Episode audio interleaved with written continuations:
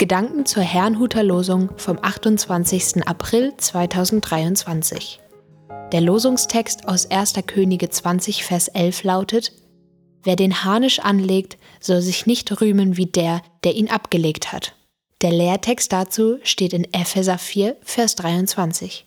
Erneuert euch in eurem Geist und Sinn. Es spricht Pastor Hans-Peter Mumsen.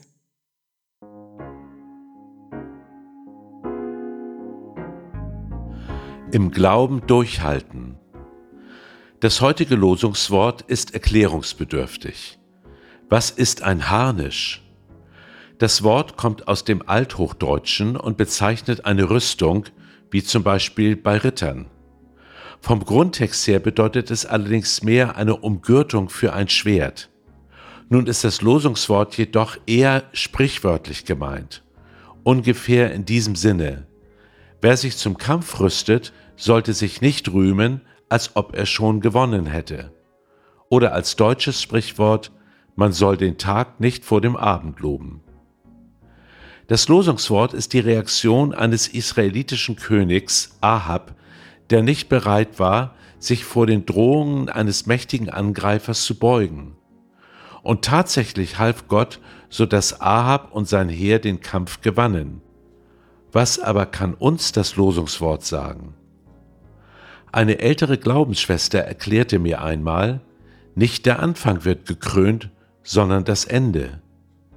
Damit meinte sie, dass wir im Glauben an Jesus Christus durchhalten sollen. Tatsächlich sagte Jesus selber einmal, wer bis zum Ende durchhält, wird gerettet werden. Nachzulesen in Matthäus 10, Vers 22. Manchmal verhalten sich Christen so, als ob der Kampf schon vorbei sei. Im gewissen Sinne stimmt es natürlich auch.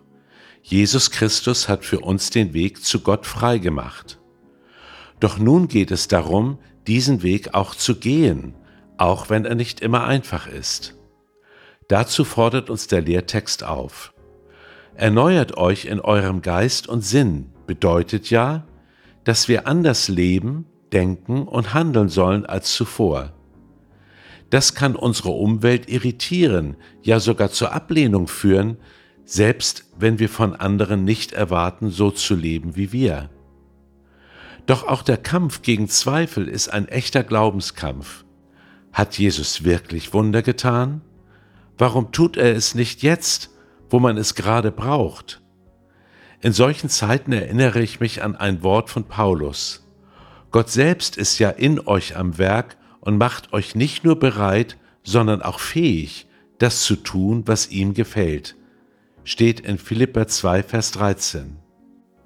Das bedeutet doch, wenn wir Gott im Grunde vertrauen wollen, wird er uns helfen, es auch zu tun. Ich wünsche Ihnen einen gesegneten Tag.